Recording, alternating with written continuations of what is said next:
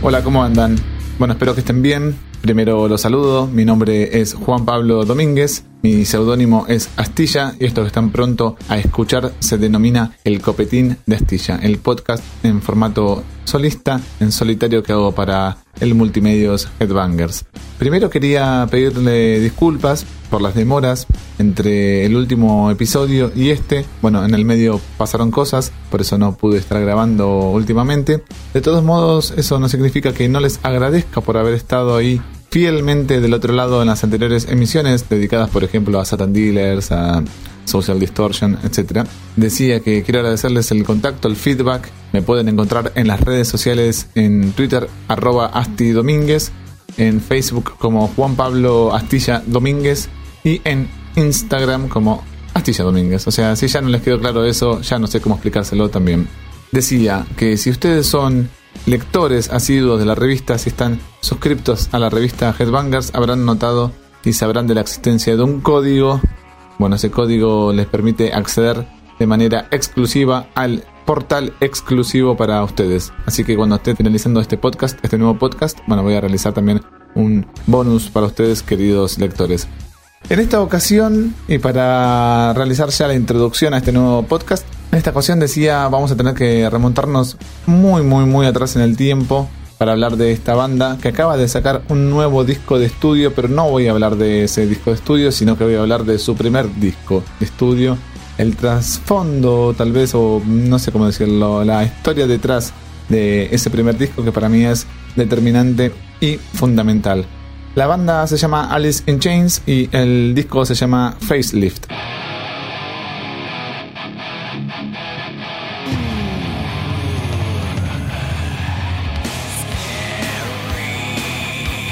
Así que quiero rendirle un homenaje, un tributo desde este espacio al primer disco de los oriundos de Seattle y para ello tenemos que remontarnos al año 1990 y tal vez incluso antes.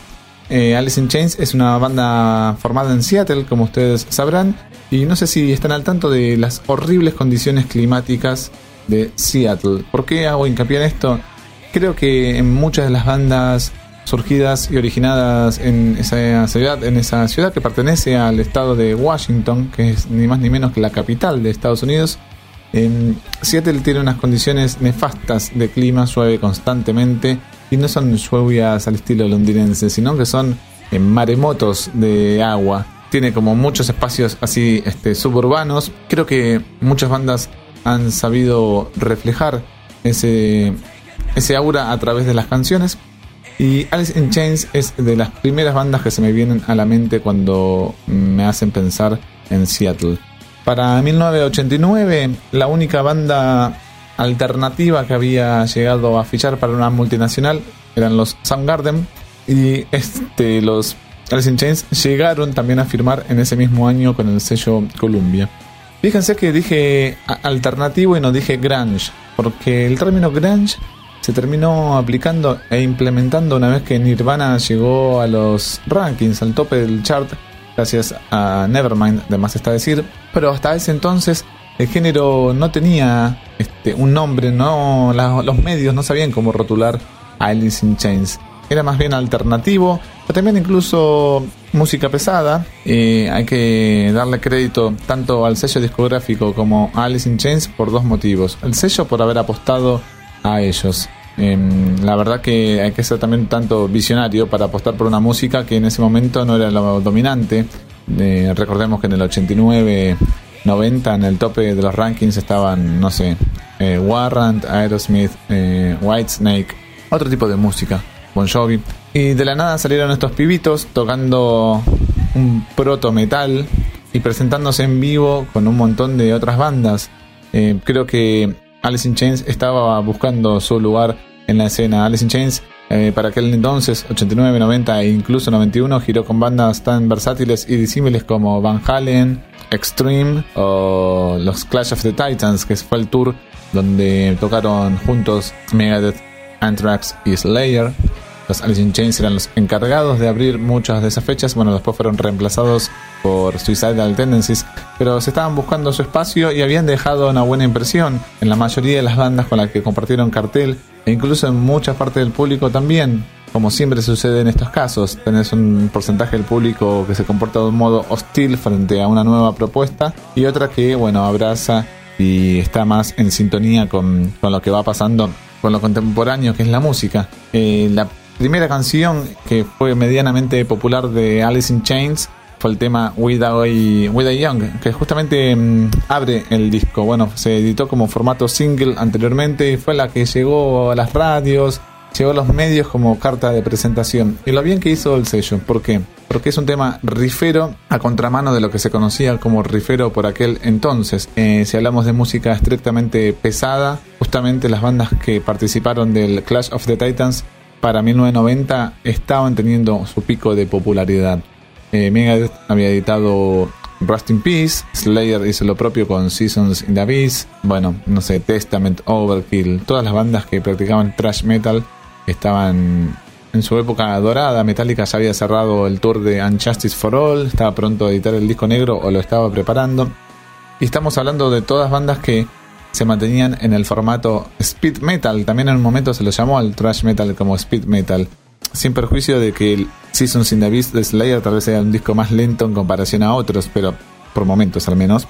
Pero ustedes entienden la idea, ¿no? Alice in Chains salía con un sonido tal vez más doom y como leí alguna vez que dijo el productor Dave Sheridan, que es el productor de Facelift y también de Dirt de Alice in Chains, este, declaró una vez que le comentó a Jerry Cantrell, le dijo, Metallica aceleró a Tony Iommi y vos lo volviste a desacelerar gran definición, porque si hay un artista, si hay una banda que fue rescatada por todas estas bandas que terminaron siendo llamadas como grunge, bueno, esa fue Black Sabbath, justamente una banda que ya había perdido su esquirla dentro del metal.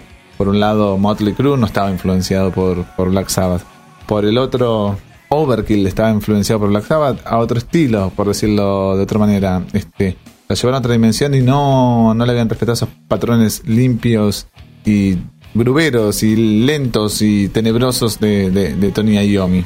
Así que eso fue una de las particularidades también de, de Alice in Chains, como ralentizar el género metálico, hacerlo sonar pesado de nuevamente, pesado pero con, con groove, con pocas notas y con una base rítmica para mí eh, magistral, sobre todo por el bajista Mike Starr que creo que es el elemento cohesivo de todas estas canciones y que nunca ha contado con, el reconocimiento que se merece. Maxstar lamentablemente murió hace unos años también em, de sobredosis, tanto como Lane Staley.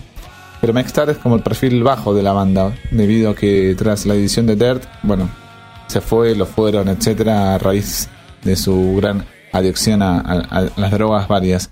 Pero su estilo de tocar, fíjense que es bastante cohesivo. Escuchen, por ejemplo, el estribillo de Man in the Box.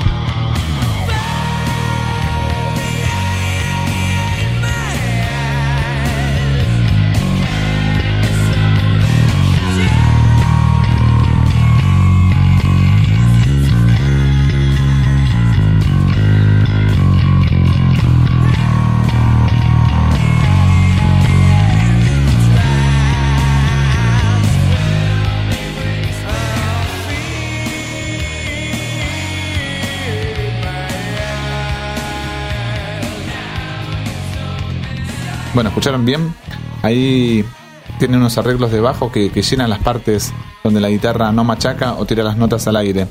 Eh, hace como unos dibujos muy copados sin mostrar virtuosismo tal vez desmedido, sino que eh, se notan los años en la sala de ensayo, se nota que tiene groove, se nota que tiene onda y se nota que, que siempre fue un elemento fundamental para Alice in Chains como pequeño recuerdo, como pequeña historia bastante pelotuda, recuerdo cuando abrí Facebook hace como 10 años, ya a esta altura de mi vida, todos 10 años para atrás.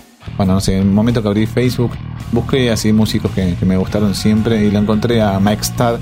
Y me acuerdo de haber hablado con él por, por, por mensajito de, de, de Facebook, nos enviamos mails, no me acuerdo.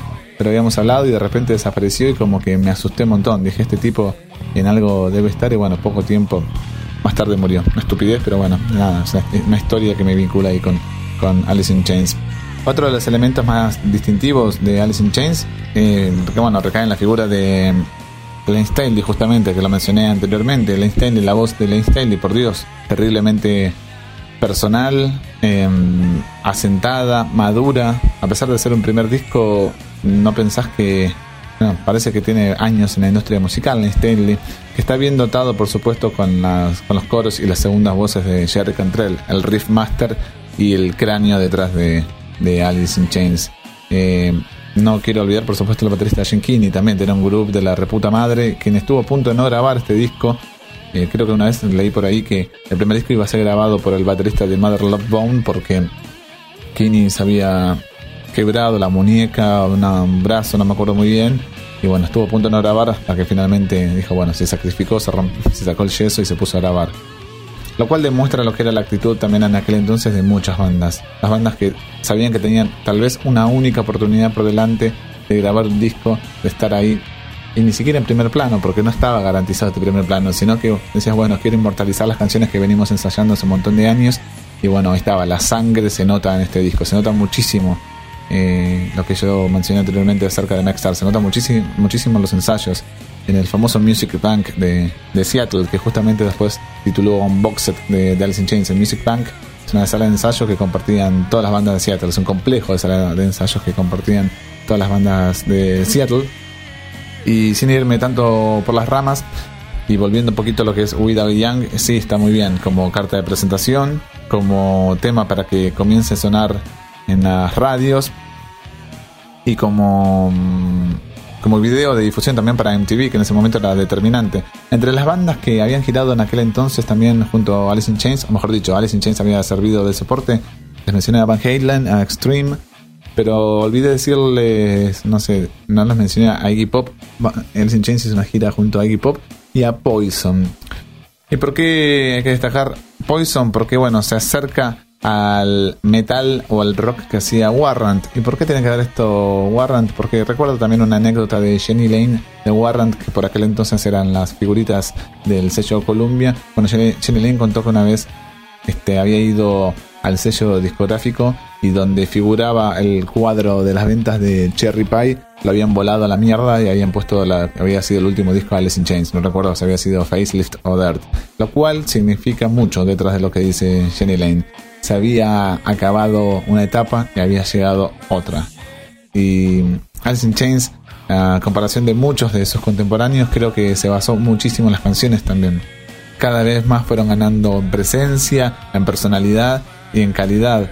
Y la gente del metal no tuvo, con el tiempo después, no tuvo otra que ceder ante los encantos de Alice in Chains. Tal vez aquellos primeros que eran un tanto reacios a la propuesta del cuarteto de Seattle no tuvieron otra que, ceder, que bajarse los pantalones y decir, acá está, somos, somos tuyos, Alice in. Y por supuesto eso lo lograron magistralmente luego en Dirt. Por eso también Dirt es el disco que terminó siendo, ¿no? reventó por todos lados, tienen unas canciones guardadas, los hijos de puta que son terribles. Y volviendo un poquito a, Facelift, luego de, un poquito de este cimbronazo también que fue la edición de este disco, un disco que, reitero, no se sabía cómo, cómo comercializar, si era alternativo, si era metal, qué carajo era eso, porque no era ni siquiera heavy metal, no era alternativo, no sé, en ese entonces alternativo era Dinosaur Jr. tal vez, o no sé, Sonic Youth, y esto no se parecía a ninguno de los dos. Eh, heavy metal, bueno, esto no era Manowar. Trash metal tampoco, qué sé yo. Bueno, ahí después vino esa maldita etiqueta del grunge, y sin dudas este, si bien le sirvió muchísimo a los Alice in Chains, le sirvió como para realzar su popularidad, su fama y su prestigio, al mismo tiempo no les hizo justicia. Eh, y sin dudas también los Alice in Chains fueron los más pesados de todo ese movimiento, porque si decís grunge también querés decir Pearl Jam, bueno, no encuentro tanto un hilo conductor entre ambos, ¿no? Más allá de que sí, son contemporáneos, son de la misma ciudad, deben ser amigos y todo lo que ustedes digan, pero Pearl Jam no está influenciado por Black Sabbath y Alice in Chains sí. Y si digo Black Sabbath, digo también Ozzy. Si digo Ozzy, por más que les parezca ridículo o una sorpresa, nunca se sabe de parte de Ozzy qué va a venir. El año pasado, en el año 2017, la revista Rolling Stone se dedicó bueno, no le quedó otra que volcarse una vez, aunque sea al metal, y publicó lo que son, lo, que los músicos votaron como los 100 mejores discos de la historia del metal. Entre los votantes figuró Ozzy Osbourne y Ozzy incluyó a Facelift en el puesto número 2 de sus discos favoritos de metal de todos los tiempos. La locura, ¿no? Pero bueno, hasta Ozzy lo visto bueno ¿qué puedo decir yo que, no, lo, no lo haya explicado? Repasando los créditos de las canciones, bueno, ve que por supuesto Cantrell es el alma mater del conjunto, puso absolutamente todas las canciones y al menos coescribió. Hay creo que dos, tres que no están escritas por él, o mejor dicho, no están escritas al 100% por él, pero bueno, sí están coescritas por el resto de los integrantes.